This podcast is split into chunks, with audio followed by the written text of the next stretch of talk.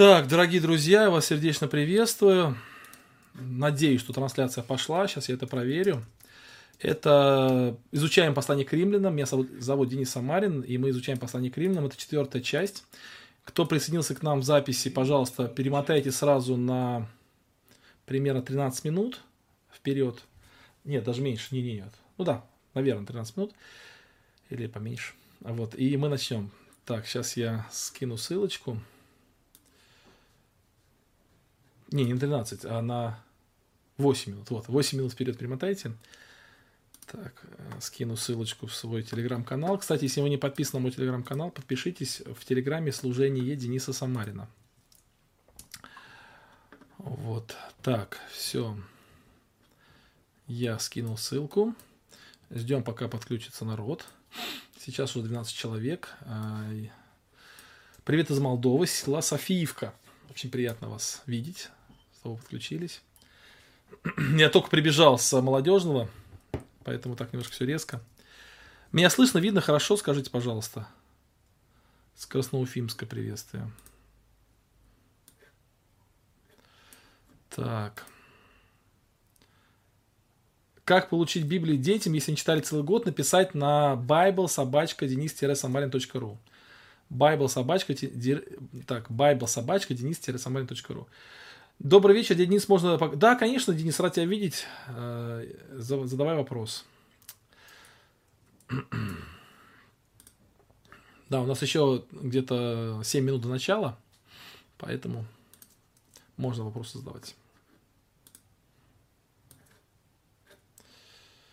Привет, Сиэтла. Еверет. Еверет. А что такое Еверет? Сиэтла я понял, а Еверет что такое? Да, Курал с нами. Люция передает привет. Очень приятно. Так. Сакраменто присоединился.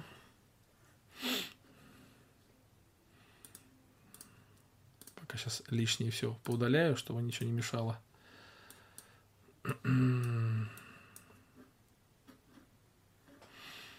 Сергей, приветствую. Сергей, не, прошу прощения, что пропустил. Александр с Лазаревской, Германия. А, город Аверет, понятно. Спасибо. Германия, еще раз. Гартнер Дальнобой, приветствие. Рад видеть здесь.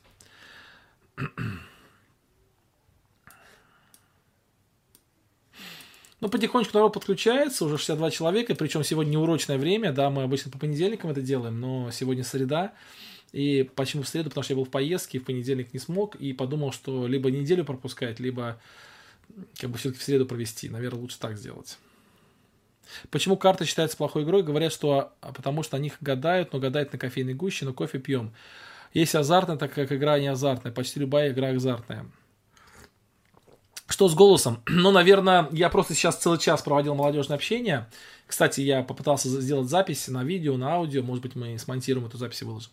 Денис, ты знаешь, вопрос непростой на самом деле, потому что э, вот если бы, например, мы с вами вообще переместились в какую-то суп, супер новую культуру, в которой ничего мы не знаем абсолютно об этой игре, об этой культуре, и мы бы увидели карты, наверное, мы ничего плохого бы, наверное, не увидели в этой игре. Но дело в том, что в, любой, э, в любом обществе карты являются и обладает определенной коннотацией такой достаточно негативной. То есть это игра э, каких-то людей, которые маргинальные люди в основном, это игра тех людей, которые занимаются какими-то плохими делами обычно. То есть эта игра связывает, ну как бы у нее есть определенная как бы ниточка связи. Вот, например, кофейная гуща, допустим, да, но это очень мало кто вообще плохо к ней относится. А вот карты к ней относятся все плохо. Поэтому, если ты будешь играть в карты, то это очевидно сразу тебя соотнесет с определенным сообществом. Поэтому мы это избегаем. Вот, но я не думаю, что там карта какие-то оккультность, оккультность какую-то имеет там, или еще что-то. Это, ну, просто, ну, во-первых, эта игра сама по себе не очень умная, хотя в, в картах есть там и преферансы там разные, там и какие-то более сложные игры, очень умные, которые требуют большого интеллектуального такого э, внимания. Но, в принципе, сама основная идея, почему христиане не используют карты, потому что у них очень плохой, э, как бы сказать, этот бэкграунд, так скажем, вот, который связывает карты, или человек, играющего в карты, с маркируют его определенным образом, то есть показывают, что он определенный, принадлежит определенному обществу. Вот. Так. Добрый вечер, Тимошевска. Новая, новая земля, новое небо. Услышаться, хочется услышать побольше об этом, Александр. Ну, я на самом деле ни, ничего не могу сказать, потому что у меня нет большой информации по этому. Я думаю, что новое небо и новая земля – это место, где все исцелено от греха. То есть нет греха никакого. То есть все, что мы имеем здесь, мы будем иметь и там. Просто там мы будем иметь это без греховном виде. Вот поэтому это не то, что что-то принципиально отличное от нашего, а это то, что не имеет печати греха. Вот. И это единственное, что могу сказать. Так, Валерий Донбасский приветствует, приветствует, спасибо. Мама будет операция. Помолитесь, пожалуйста, будут коленный сустав менять в Казахстане. Помолимся. Привет из Черновцов. Дай Бог здоровья. Спасибо большое. Запорожье передает привет. Шахты. Спасибо за приветы. Запорожье за вас молимся. И вообще за Украину молимся. Постоянно. Так. Посмотрим другие комментарии еще. Пум-пум-пум. Но в целом, как у вас дела еще? У нас есть две минутки. Какие у вас еще новости? Бобруйск присоединился. Хорошо.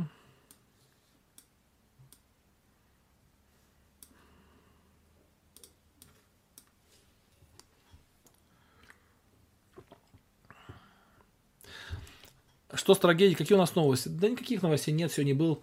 Это же как бы такое место достаточно у нас э, центральное, и там магазин большой рядом. Сегодня был в этом магазине, там так трогательно стоишь, и, ну, какое как бы место такое сделали, там много цветов очень, и фотографии э, погибших. И там одна семья, уже семь человек, вся семья погибла сразу. Так трогательно смотреть, конечно. Там и люди игрушки принесли, там цветы принесли. Так тяжело на это все смотреть, конечно. Так, я на секундочку выключу аудио и видео, прямо на секундочку.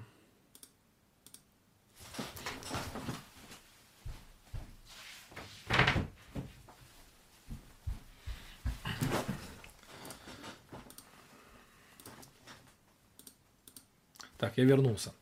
Ну что, друзья, у нас осталась одна минутка до начала. У нас у вас зима набирает обороты, а у нас тепло еще. Э, одна минутка до начала, вот ровно через минуту мы с вами помолимся, и после молитвы большая-большая просьба, напоминание всем, ну хотя вы все уже знаете наши правила, что в чате пишите только вопросы, касающиеся вот той темы, которая сейчас в данный момент идет. Если вдруг в чате появится человек, который ну как-то неадекватно себя ведет, просто не обращайте на него внимания, и он потихонечку э, перестанет вести себя активно, вот если будете ему отвечать, как-то успокаивать, то больше раззадорите. Пользуюсь ли я толкованиями Далласской богословской семинарии? Ну, конечно, заглядываю, но так, чтобы пользоваться, наверное, нет. Все, друзья, 21.15 время. Помолимся, чтобы Бог, благословил наш разбор.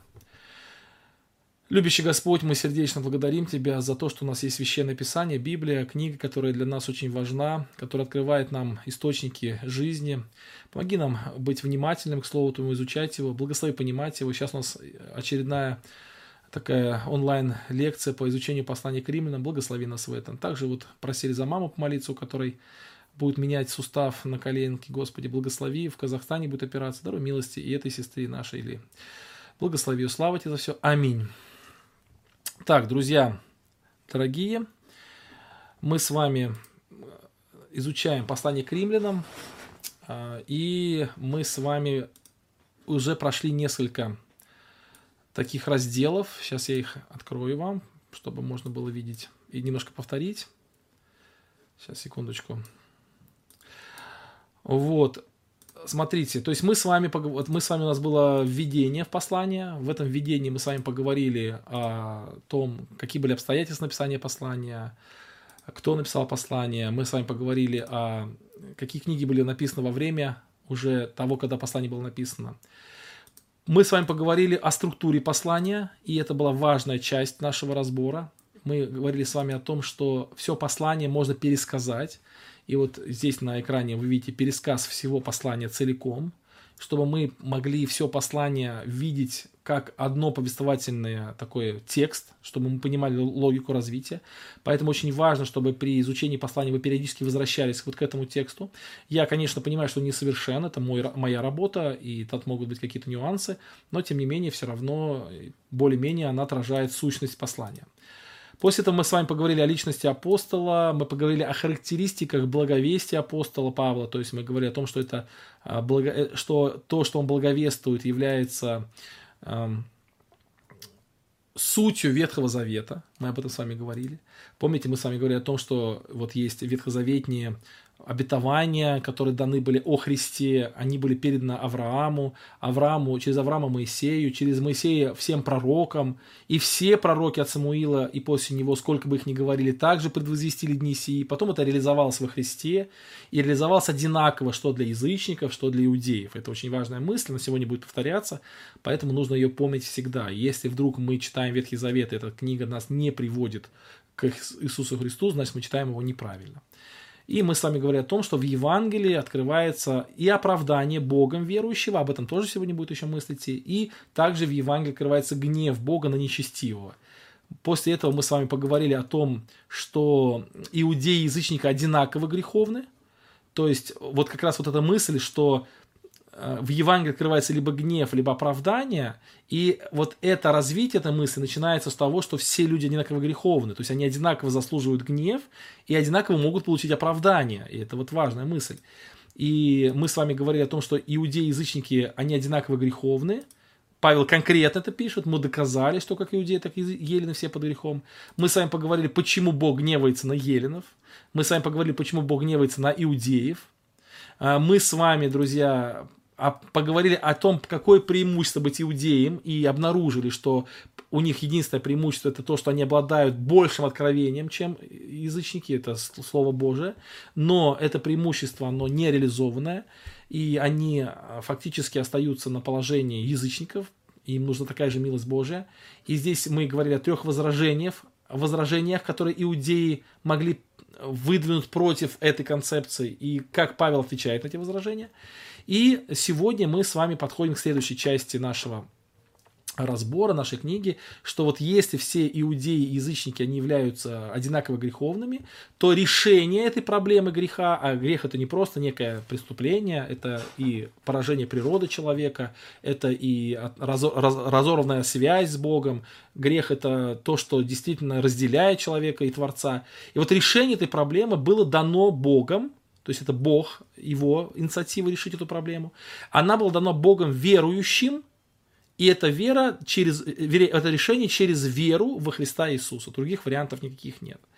Это третья глава с 21 стиха по 4 главу 25 стих. Вот эти стихи посвящены вот как раз а, анонсу вот этой темы. Анонсу этой темы. Вот. Почему анонсу? Потому что эта тема будет еще больше развиваться, более подробно. И мы сейчас приступим к изучению вот этого отрывка, этих мыслей. И для этого прочитаем несколько, ну, как бы заключительные стихи предыдущего отрывка, 3 глава, 19-20 стих. Давайте почитаем. Но мы знаем, что закон, если что говорит, говоришь, говорит к стоящим под законом. Так что заграждаются всякие уста, и весь мир становится виновен перед Богом потому что делами закона не оправдается перед ним никакая плоть, ибо законом познается грех. Это, как вы заметили, отрывок не из раздела, который мы сейчас изучаем, из предыдущего раздела, но он является неким переходным, переходным таким стихом, поэтому очень важно на него обратить внимание. Мы сейчас немножко его изучим. Итак, какой же вывод Вывод из этого, из этих стихов 19-20. А вывод вот такой. Он здесь в синей плашечке вот написан, вот посмотрите на него. Никто не может ничего сказать в оправдание перед Богом, так как все люди, и язычники, и иудеи, виновны перед Богом, ибо они отвергли полученный от Бога свет истины. То есть мы с вами говорим о том, что абсолютно любой человек в этом мире, который рождается, является просвещенным Богом человеком. То есть Бог просвещает всякого человека, приходящего в мир. И, конечно, каждый человек получает э, определенную часть этого света. То есть нет, никто не получает свет во всей полноте. Евреи получают его больше, потому что у них есть Писание, у них есть Тара, у них есть Моисей, у них пророки есть. Язычники получают меньше, у них есть только природа, которая их окружает, у них есть совесть, которая вот внутри их находится. Но неважно, какую часть света получил тот или другой человек, важно, как он относится к этому свету. И, и те, и другие люди, они подавили истину, которую они получили ложью своей, и таким образом стали виновны перед Богом. Поэтому никто ничего не может сказать в оправдании. То есть никто не может сказать, что, Господи, я не знал, потому что небеса проповедуют, они, небеса есть в каждой стране. Вот, э, для евреев еще больше, потому что они имеют Слово Божие. Но они все виновны, никто не может оправдаться, потому что все отвергли полученное от Бога свет истины. Все отвергли. И мне хотелось бы немножко э, поговорить об этом тексте. Друзья, я уже много раз говорил, что послание к римлянам достаточно сложное. Вот мы в прошлый раз, когда с вами говорили о аргументах, иудей, аргументах иудеев против Павла и возражение Павла вот на эти аргументы, мы видели, насколько витиевата мысль апостола, а дальше она будет еще более витиеватой.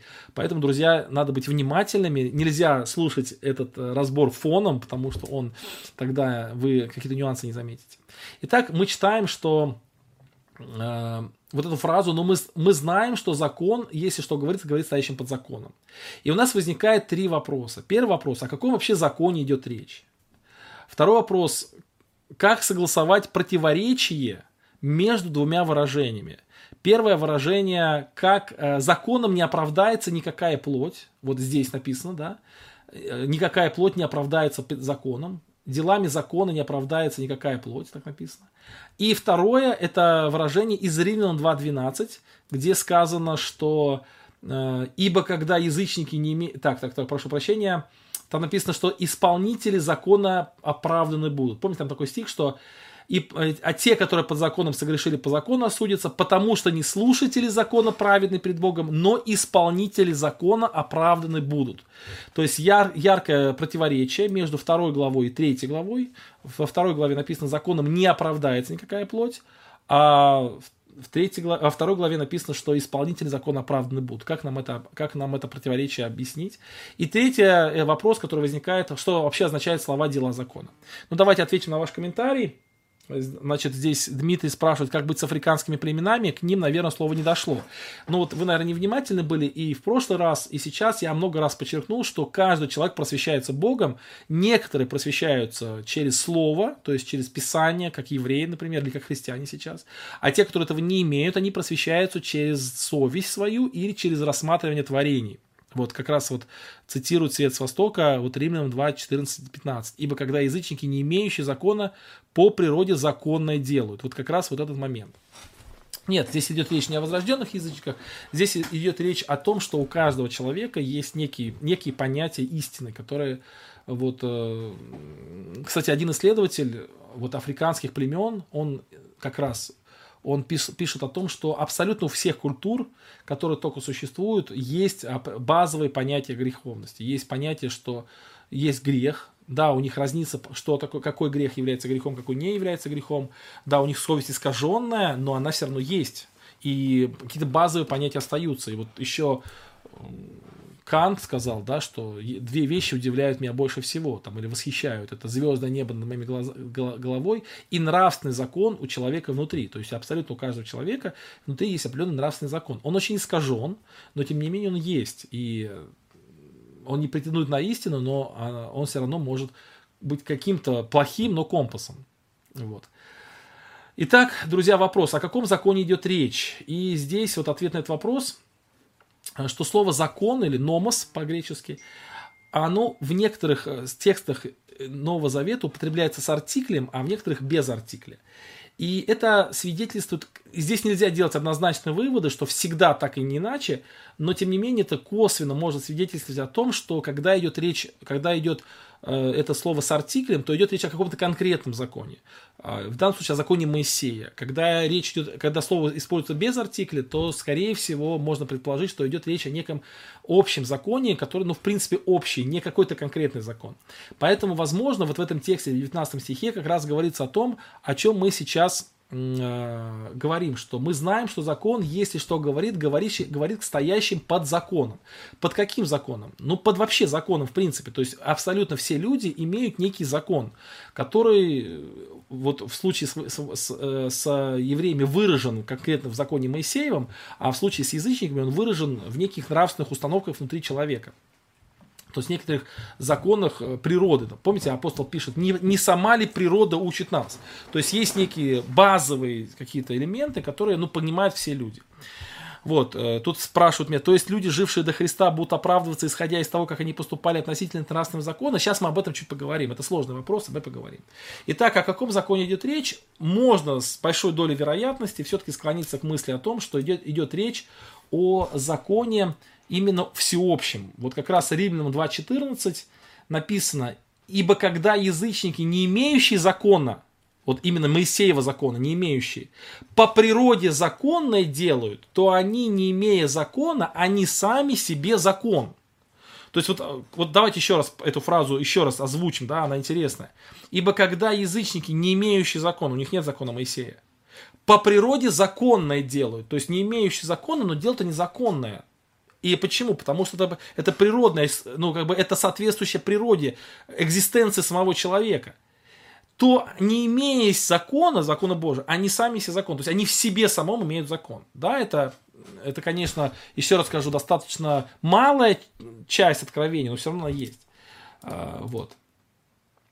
Потом, э, Итак, о каком законе идет речь? Вот еще раз давайте повторим эту мысль, что, скорее всего, здесь имеется речь о том, что у всех людей есть закон. Еще какое доказательство может быть того, что, смотрите, а, если бы здесь речь шла именно о законе Моисеева в этих стихах, то тогда э, не совсем понятно слово «всякая плоть» и заграждается «всякие уста», потому что закон Моисеев есть не у всякой плоти и не у, всякой, э, не у всяких уст, а только у евреев. Поэтому правильно было написать так, что мы знаем, что закон, если что говорит стоящим под законом, так что заграждается всякие уста евреев – а не язычников, язычников же нет закона. И весь мир, то есть не весь мир, а тогда весь народ израильский становится виновным перед Богом. Но это все-таки здесь написано и весь мир, и всякие уста, потому что все пред законом виноваты. А следовательно, у всех есть закон, следовательно, закон этот э, не только Моисеев, но и закон нашей совести, закон вообще природы. Ну и еще один аргумент, что здесь речь идет о всеобщем законе, это то, что это итог. То есть выше он доказывает, что евреи одинаково виновны с язычниками, и доказывает, что у евреев есть закон Моисея, а у язычников есть окружающая природа. И таким образом мы понимаем, что все виноваты. Поэтому вот под законом здесь имеется вот это. Теперь дальше. Более сложный вопрос, наверное, как согласовать два выражения. Законом не оправдается никакая плоть, и исполнители закона оправданы будут. Вот здесь э, я придерживаюсь точки зрения, что речь идет вот о чем. Ну, как, как бы два слова, они таких вот, ну, ярко противоречивых, да, два, два выражения ярко противоречивых. Еще раз, в чем противоречие? Смотрите. Римлянам 2.12 написано как? Э, что исполнители закона оправданы будут. Конкретно, исполнители закона оправданы будут. А здесь написано, что никак, э, законом, делами закона не оправдается никакая плоть. И в чем здесь разница? Или в чем здесь как бы ответ на этот вопрос? Вот для того, чтобы ответить на этот вопрос, нужно ответить на следующий вопрос, что такое дела закона. Вот выражение дела закона. Я не буду углубляться в лингвистические тонкости. Кстати, вот это неплохо описывается в книге э, Гаррита Риза. Вот книга Гаррита Риза называется «Послание к римлянам. Критический экзотический комментарий». Вот там вот этот как раз неплохо описывает этот момент, что под делами закона все-таки подразумевается совершенное повиновение ко всему, что требует закон. То есть э, дела закона, вот, вот само выражение «дела закона», это выражение означает как бы совершенное исполнение. А теперь давайте вернемся к предыдущему вопросу. И что значит исполнители закона оправданы будут, и законом не оправ... делами закона не оправдается никакая плоть. Вот под словом исполнители закона здесь подразумеваются люди, стремящиеся поступать в соответствии с теми откровениями, которые у них есть. Исполнители закона. Здесь вот видите такой фонарик, приведен. Э, как раз этот фонарик, он для чего здесь явля... находится, это как бы такое напоминание вот о той мысли, что каждый человек, он имеет часть э, какого-то света Божьего в той или иной мере. И вот те люди, которые стараются идти к этому свету, стараются поступать по этому свету, стараются двигаться, они у них не все получается, у них, э, они не, а у них нет дел закона, то есть они не могут в совершенстве исполнить закон, но они стремятся жить в соответствии с тем светом, которое у них есть. Как помните, написано, что суд пришел, суд будет в том, что люди более возлюбили тьму, нежели свет. То есть свет пришел в мир, но люди более возлюбили тьму. То есть если человек стремится к свету, идет к свету, вот движется в том свете, который у него есть на данный момент, то этот человек в конечном итоге оправдывается. Но оправдывается не своими делами, вот это важно понимать, а тем, что он, двигаясь по этому свету, он доходит до истинного света.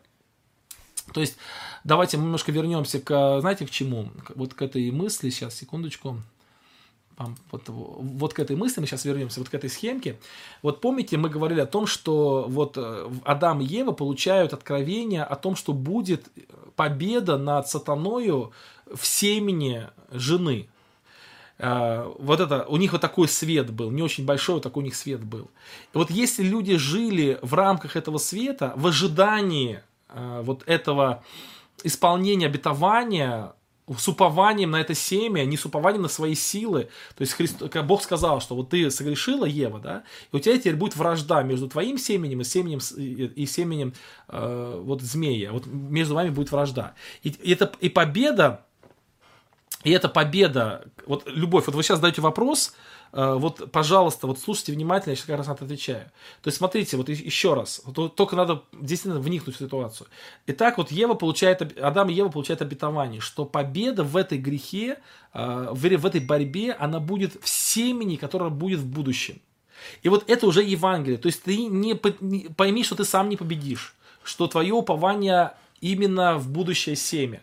Тебе нужно в это верить, что здесь вот элемент веры присутствует, элемент ожидания избавления, вот это присутствует. И вот такой свет. И вот если они жили в этом свете, то они потихонечку, э, этот свет, просвещая их, доведет их до Христа. Вот когда мы читаем Ветхий Завет, вот весь Ветхий Завет, он ведет нас ко Христу. Да, в течение Ветхого Завета были определенные только э, освящения этой, этой истины, но человек, получавший это освящение, живущий в этом свете, он движется ко Христу. То есть он спасается не тем, что он исполняет или живет согласно тому свету, который у него есть, а, там, а он спасается тем, что этот свет просвещает ему путь дальше, и вот эта истина о христиан открывается ему больше, и он доходит до познания Христа в конечном итоге. И то же самое и с евреями, то же самое и с язычниками. То есть Давайте вернемся вот к этой теме.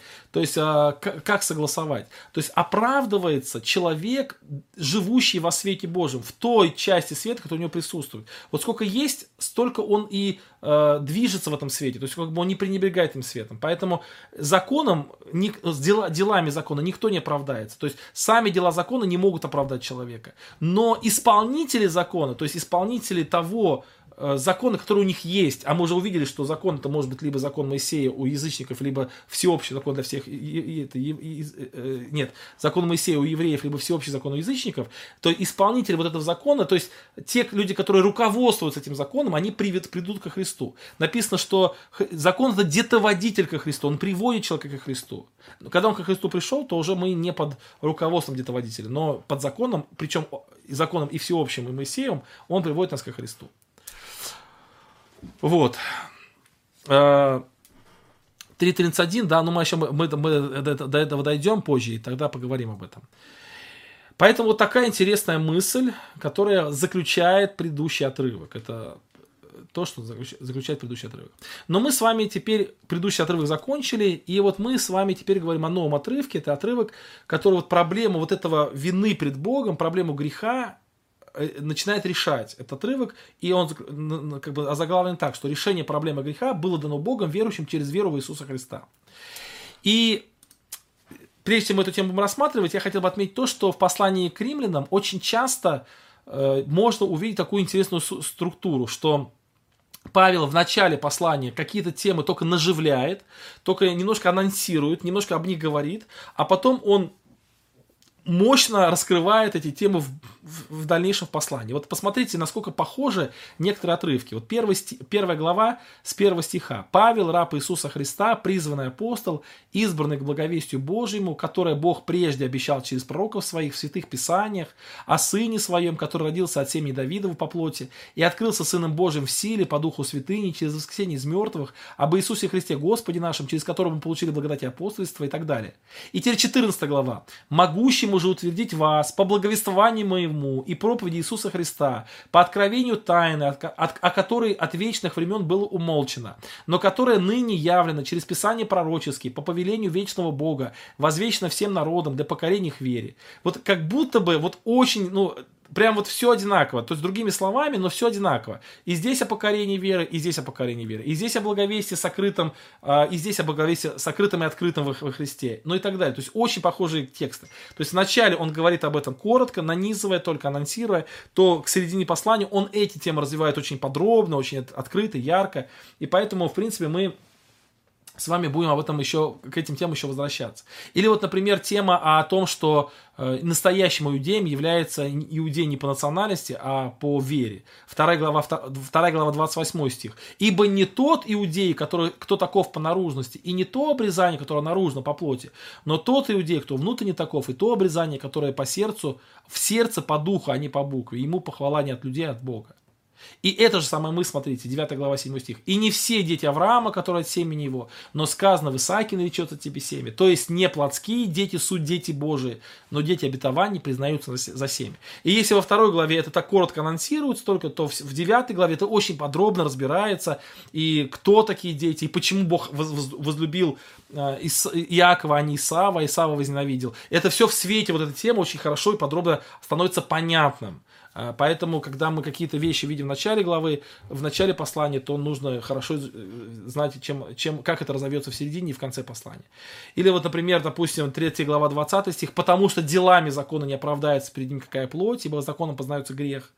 И это же самая мысль. И так, оправдавшись верою, мы имеем мир с Богом через Господа нашего Иисуса Христа. Ибо, когда же мы жили по плоти, тогда страсти греховные, обнаруживаемые законом. Посмотрите, здесь, здесь очень короткая мысль, да, в 3 главе 20 стихе. Ибо законом познается грех. Очень короткая мысль. Законом познается грех. А в 7 главе, да, страсти греховные, обнаруживаемые законом. То есть, что значит законом познается грех? Оказывается, он обнаруживается законом, да, то есть это более развернутая мысль. Поэтому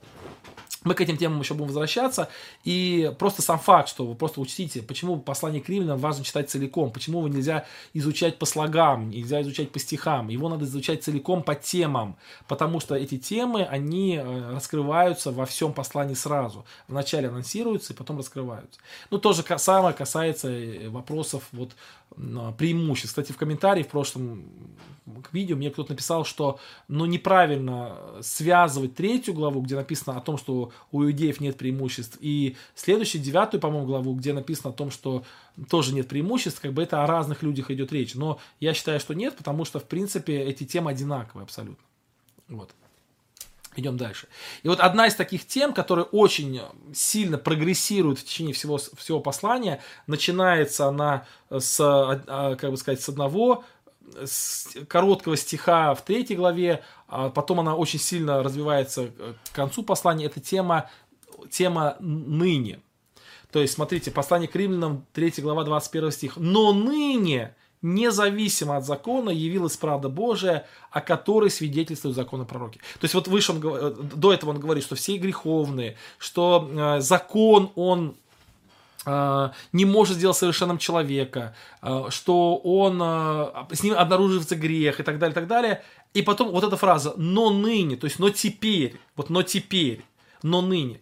И вот во всем послании к римлянам вот эта тема ныне, она очень сильно прослеживается. До, что-то было до, и что-то есть теперь, что-то есть ныне. Ну вот 3 глава 21 стих мы уже прочитали. Давайте прочитаем 5 глава 9 стих. Поэтому теперь, тем более ныне, будучи оправданы кровью его, спасемся им от гнева. То есть вот это ныне, это новое ныне наступает. Это ныне, которое, э, в котором мы оправданы. То есть до этого мы были не оправданы, а теперь мы оправданы кровью его и спасаемся от гнева. До этого мы были чадами гнева, как и прочее, а теперь оправданы и спасаемся от гнева. Вот ныне. Дальше Римлянам 5 глава 11 стих. «И недовольны всего, но хвалимся Богом через Господа нашего Иисуса Христа, посредством которого мы ныне получили примирение». Да? То есть вот тоже, тоже было, что до этого мы, мы были во вражде с Богом, а теперь ныне, ныне мы получаем примирение с Богом. Римлянам 6.22. «Но ныне, когда вы освободились от греха и стали рабами Богу, плод вашей святость, а конец жизнь вечная». То есть мы были раньше рабами греха, но ныне, теперь мы освободились от греха. Дальше. Римляна 7 глава 5-6 стих. «Ибо когда мы жили по плоти, вот, то есть до, да, когда мы жили по плоти, тогда страсти греховные, обнаруживаемые законом, действовали в членах наших, чтобы приносить плод смерти. Но ныне, умерши для закона, которым были связаны, мы освободились от него, чтобы нам служить Богу в, обновленное, в обновлении духа, а не по ветхой букве». И 14 глава 25 стих. Это вот надо стереть, сейчас, секундочку. Это вот скопировалось неправильно, но, но, э, но которая ныне, то есть вот эта благодать Божия, но которая ныне явлено через Писание пророческие по повелению вечного Бога, возвечно всем народам для покорения их вере. То есть вот она ныне, эта благодать, она явлена. То есть вот эта тема до и ныне, эта тема, она тоже достаточно ну, э, прогрессивно развивается в послании к римлянам. И вот здесь есть немножко сложный богословский момент, что же это за до и ныне. То есть вот что же между ними находится, что же находится между до и между ныне. То есть до этого мы были, вот смотрите, до мы э, как бы мы не, не имели благодать Божию, до, до мы не, не были оправданы, до этого события мы были в, не были спасаемы от гнева, то есть мы были в гневе Божьем. До этого события мы с вами были во вражде с Богом. До этого мы были гробами греха. До этого у нас была конец смерть. До этого у нас плод был э, греховность. До этого у нас страсти греховные, обнаруживаемые законом, действовали в членах наших. До этого у нас не было ну, с Богом общения. Всего этого не было. А вот ныне мы с вами и благодать имеем, и оправданы, и спасаемся от гнева, и мы с вами имеем примирение с Богом, и мы с вами ныне имеем и плод святость, и конец у нас жизнь вечная, вот ныне. И вот что же между вот этими до и ныне, что же за событие такое произошло? И ответ на этот вопрос это конец седьмой главы, что это именно э, и Христос. То есть, кто же избавит меня от всего тела смерти? Кстати, седьмая глава, мы к ней еще придем, она говорит как раз о состоянии вот такого невозрожденного человека, человека, живущего в состоянии до а восьмая глава – это глава, показывающая человека, живущего уже в состоянии ныне. И вот между вот этими двумя главами там есть такой призыв «Бедный я человек, кто же избавит меня от всего, смер... от всего тела смерти?» От всего тела смерти. И ответ – благодарение Богу Иисусом Христом, даровавшим мне вот эту жизнь. То есть вот Христос – это как раз и есть вот, та, э, вот тот водораздел между «до» и «ныне». Причем он как в историческом масштабе, вот Христос, то есть до Христа, ветхозаветнее служение, и после Христа, новозаветнее служение. То есть как в историческом масштабе, вот Христос такой водораздел, так и в личностном масштабе. То есть конкретно в личность, э, ну конкретно в вот в лично моей жизни, то есть было до, и когда Христос появился, началось ныне, началось теперь. Поэтому, друзья, Христос это вот как раз и есть тот водораздел, который разделяет до и ныне. Поэтому, если человек не принял Христа, вот те же иудеи, да, о которых мы здесь читали выше, они все еще находятся в этом состоянии до. То есть, что, что за состояние до? Еще раз.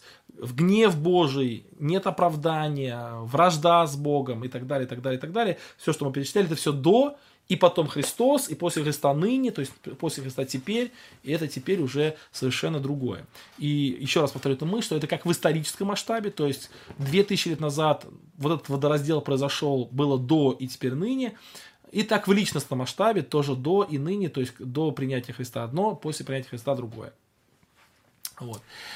Хорошо, идем дальше. И следующий наш раздел это краткое повторение того, о чем уже говорили вот в первых своих лекциях, что вот это ныне, оно было предвозвещено еще раньше.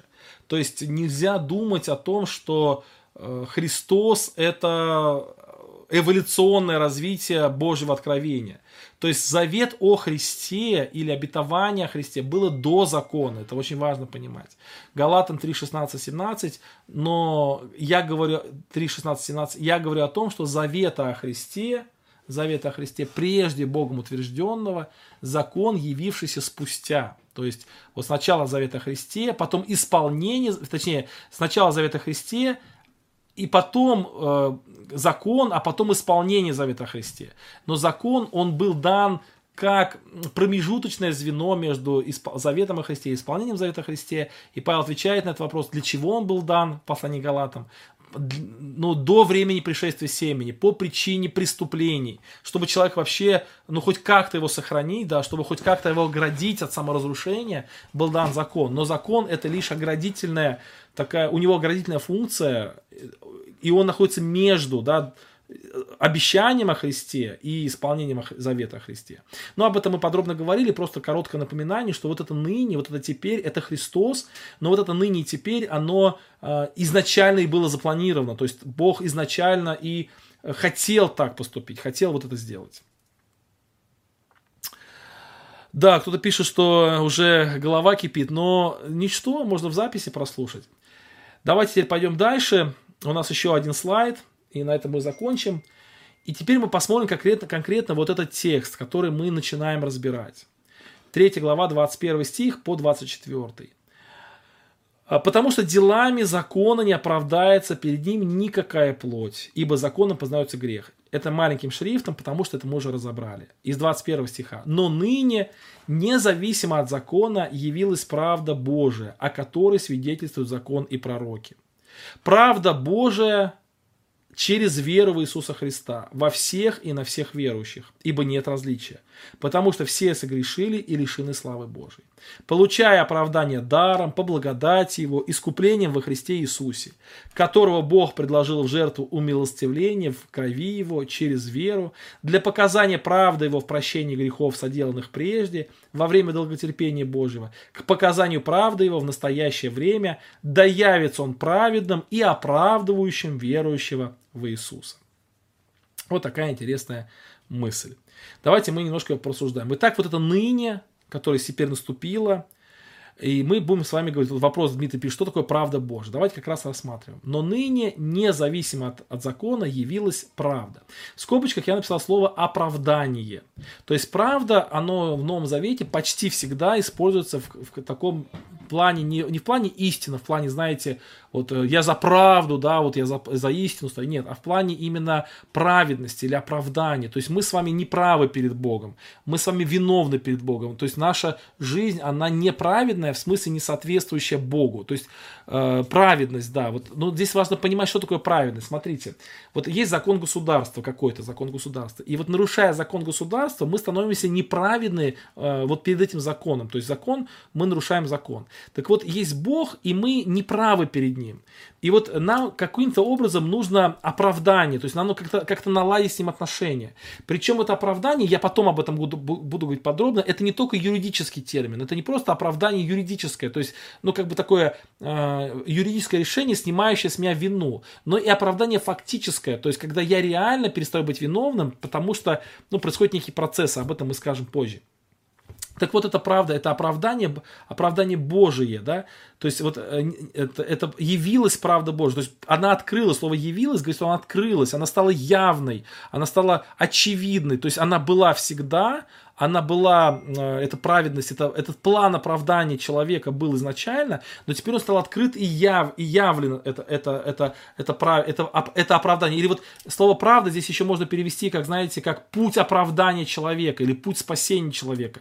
Вот этот путь спасения человека стал явен, стал понятен, стал ну, очевиден. Вот э, смотрите, это очень-очень важная мысль, пожалуйста, послушайте ее внимательно.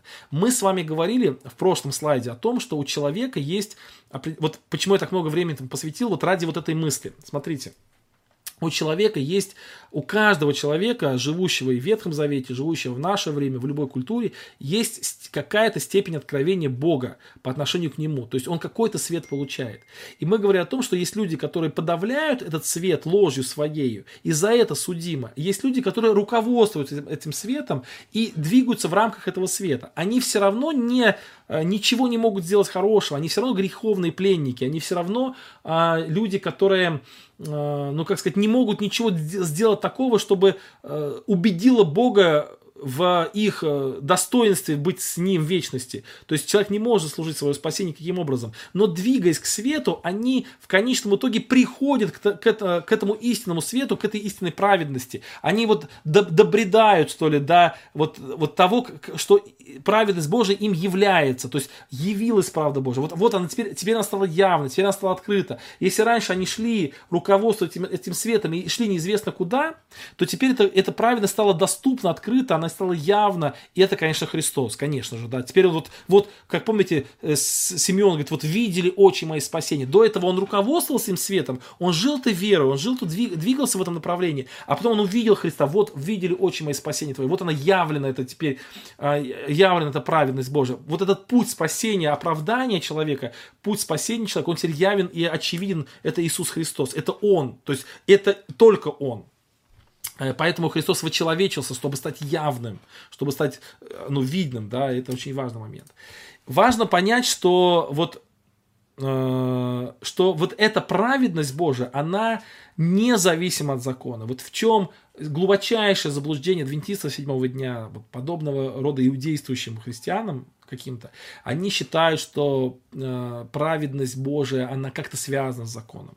Она никак не связана с законом, абсолютно. Она, она явилась независимо от закона. То есть э, закон, он э, имел другую функцию, а не функцию явления праведности, что ли, да. Вот. Но он об этом свидетельствовал. Посмотрите, о которой свидетельствуют законы пророки. То есть законы пророки говорили об этом. Мы об этом подробно с вами тоже говорили, что все ветхозаветные пророки, все ветхозаветные книги, они свидетельствуют о Христе, они направляют ко Христу. То есть они, сама праведность, она от закона не зависит, она явилась бы, даже если бы закона и не было, то есть если бы закон не был написан, не был явлен, не был опубликован, то все равно праведность Божия, она существует вне зависимости от закона, она никак с ним не связана, но закон свидетельствует об этой праведности, поэтому а вот с одной стороны, вот э, я в последнем подкасте своем о книге ветхозаветной проповеди говорил, что у нашего современного христианства есть как бы несколько отношений к закону, к Ветхому Завету. Первое отношение это такое э, пренебрежительное, что вот а, нам он вообще не нужен, как бы зачем он нам нужен. А второе отношение, наоборот, такое почитательное, то есть мы должны его исполнять, мы должны его следовать.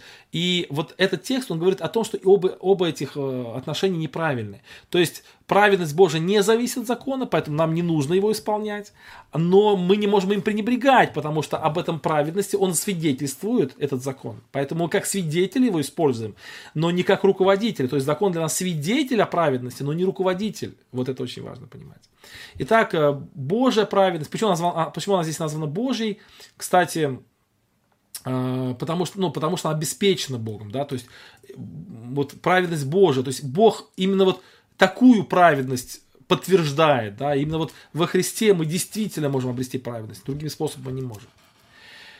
Итак, э, 21 стих, но ныне, независимо от закона, явилась правда или оправдание, или праведность Божия, или способ оправдания явился, стал очевиден способ оправдания, о котором раньше свидетельствовали законы пророки. Вот. Кстати, Павел говорит о том, что я ничего не говорю, кроме того, о чем свидетельствовали Моисей и пророки, то есть законы пророки, то есть мы, э, вот именно эту праведность возвещает Павел. Дальше он начинает объяснять, что праведность Божия, то есть вот это оправдание Божие, оно каким образом доступно? Через веру в Иисуса Христа. И вот здесь как раз вот эта стрелочка, вот слово «явилось» и Иисус Христос, оно соединяется. То есть воплощение Христа, вочеловечение Христа, это и есть откровение праведности Божией. Вот, вот Христос стал праведностью Божией. И здесь более глубокий смысл – о котором мы еще тоже будем с вами говорить обязательно, почему Христос стал праведным, или, или как или как, точнее, во Христе мы видим праведность Божию.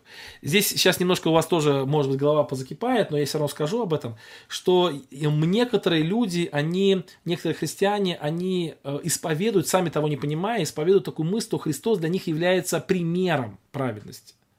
Вот. Э, другие христиане понимают, что Христос является для них праведностью в плане того, что он за них умер и э, искупительную жертву за них перенес. И обе эти точки зрения правильно друг друга дополняют. Но есть еще одна сторона, сторона что Христос стал человеком праведным. То есть он воспринял образ, воспринял плоть и кровь и исцелил плоть и кровь и осудил грех по плоти, став праведным человеком, то есть став человеком, который, еди, который Адам, то есть вот Адам не справился с этой ролью, да, то есть Адам был сотворен, он согрешил, а Христос, то есть Адам в раю, в, без, в, в таком, в такой, знаете, неиспорченной плоти в своей, в плоти, которая не имела страстей никаких, и он в этой плоти не устоял, согрешил, то Христос напротив, в то есть Адам в идеальных условиях предал Бога, а Христос, наоборот, став человеком, восприняв всю эту плоть с искушениями, с переживаниями и так далее, не согрешив ни одного раза, искупил нас, друзья, вот в этом плане Христос становится прародителем нового человечества. Вот это очень важно, он последний Адам. Но об этом еще будем говорить. Вот поэтому вот э, Христос вот явился, явился, прав, явился путь спасения во Христе. И через веру именно в конкретного Христа, вот именно во Христа, вот эта праведность становится доступна человеку.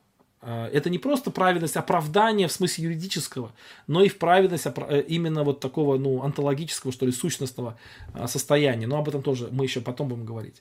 Дальше подтверждение еще той мысли, которая была раньше. Во всех и на всех верующих. То есть абсолютно и юридическая сторона вопроса, то есть во всех, на всех точнее, и во всех, то есть внутренняя сторона вопроса тоже открывается здесь.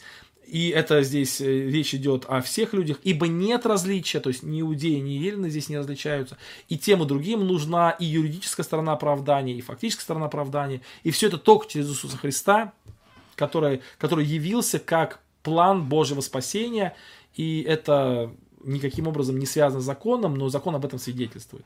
И Почему это нет различия? Почему никакого различия нет, что ты иудей, что ты елен? Потому что все согрешили и все лишены славы Божией. Кстати, вот э, те люди, которые у нас очень любят говорить э, про евреев, да, сейчас я даже помечу это себе, э, то, знаете, вот ну, про евреев конкретно сказано, что они лишены славы Божией.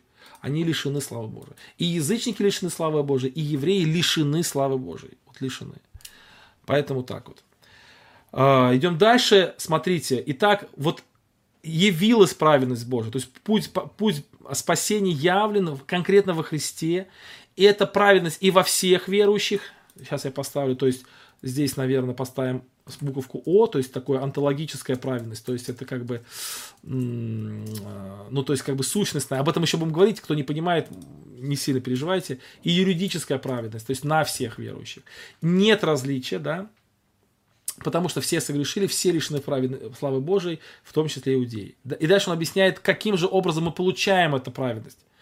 И здесь есть несколько, здесь есть несколько моментов. Во-первых, даром, то есть, да, то есть это не платно, то есть э, это не то, что является платой. То есть по благодати, то есть по его расположению, то есть по сущности Бога, то есть это никто его не вынуждает, это его добрая воля, это его доброе желание, это его, его действие, то есть в нашей жизни. Дальше, искуплением во Христе Иисусе, то есть это опять-таки на Христа. И дальше вот здесь интересный момент, вот тоже на него обратить внимание, которого Бог предложил жертву умилостивления через веру. И дальше, для показания правды Его – прощении грехов, соделанных прежде. Вот когда прежде? Во время долготерпения Божьего. То есть, речь идет о Ветхом Завете. То есть, Ветхий Завет – это э, время Божьего долготерпения. Бог долготерпели, долготерпел. Но и в то время Бог прощал грехи.